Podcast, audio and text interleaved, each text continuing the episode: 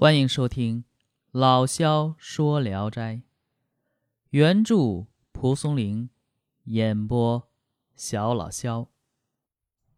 又是断更了好几天啊，不好意思，对不起大家。嗯，因为确实又加班了啊。呃，今天讲的这篇呢，名字叫《曹操冢》。说许昌城外有条大河。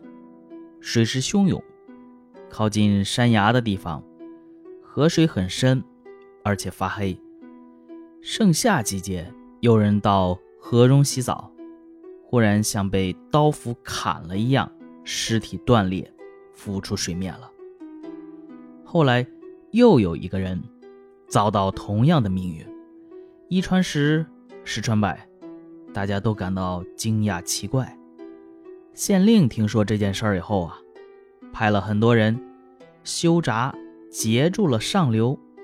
这水排干以后，只见山崖下有个深洞，洞中装了一个转轮，轮子上啊排着明晃晃的利刃。他们拆掉了转轮，进入洞中，发现一块小石碑，上面刻的字啊都是汉代的篆书。仔细一看，原来是曹操的墓。众人打破棺材，弄散了尸身，把所陪葬的金银珠宝全都取走了。意史是说，后人曾经写过这样的诗句：“尽绝七十二遗种，必有一种葬军师。”这哪里能想到，真正的曹操墓竟然在七十二种之外呢？这曹阿瞒！真是奸猾，但是任他如此奸猾，千余年来这朽骨还是不保，狡诈又有什么用呢？唉，曹瞒的智谋正是曹瞒的愚蠢所在呀。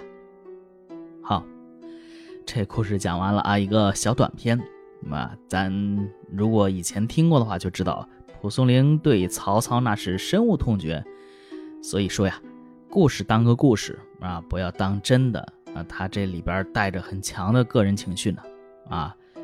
这是一篇关于曹操墓葬的传说故事啊，写的诡异阴森啊，作者充满了唾弃鄙夷的情绪。从现存的史料和考古发现来看，曹操其实并没有秘葬，更没有设遗冢。只是主张丧葬从简而已。据《三国志》等史料记载，啊，公元二二零年，曹操卒于洛阳，这灵柩运到邺城，葬在邺城西边西门豹。这个啊，西门豹大家都知道啊，是古代的一个官儿啊。咱们小时候学过西门豹治水啊，好像是西门豹治水啊，斗这个巫婆啊之类的啊，小学课文里边有。呃，这个曹操呢，就葬在这个邺城西边西门豹祠以西，呃，丘陵丘陵之中，没有封土建陵，也没有随葬的金玉器物，啊，更没有这个建设高大坚固的这个祭殿，也就是祭祀的宫殿，所以数百年以后，曹操墓也就淹没在历史的沉寂之中了。呃，宋代以后啊，是曹操为奸雄，具体他的功过啊，不是我们这篇来讨论的。有人说他是奸雄，有人说他是枭雄，有也有人说他是英雄，这都是不同的观点，这不管他啊。呃，但是呢，宋代以后啊，啊，曹操被视为奸雄，他的墓志不详。也就成为了他奸诈的一个证明啊！你为什么不降呢？你是怕怕别人掘你的坟呢？七十二遗种这种说法在民间传说和文学作品中广为传播，不少人信以为真。呃，记曹操冢所言：“崖下深洞，有小碑，字皆汉篆，细视之，则曹孟德墓也。”这几句而言呢，有许多的漏洞啊。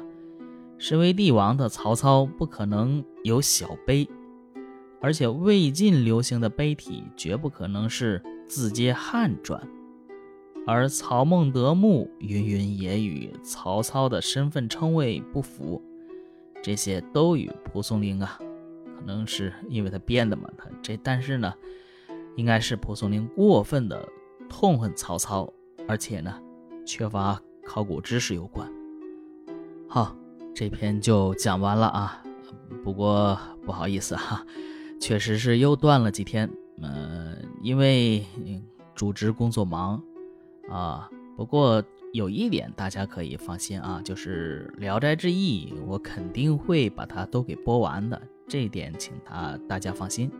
呃，虽然啊也没有几个人听啊，不过既然已经播出来了啊，有一些听众，而且自己也喜欢。那么为什么不把它播完呢？这又不是像你自己写书啊，没灵感呢，写不出来，这都是现成的材料啊，你只需要照着念就行了。这样都坚持不下来，那实在有点说不过去，对吧？呃，好，我是小老肖，咱们下一篇接着聊。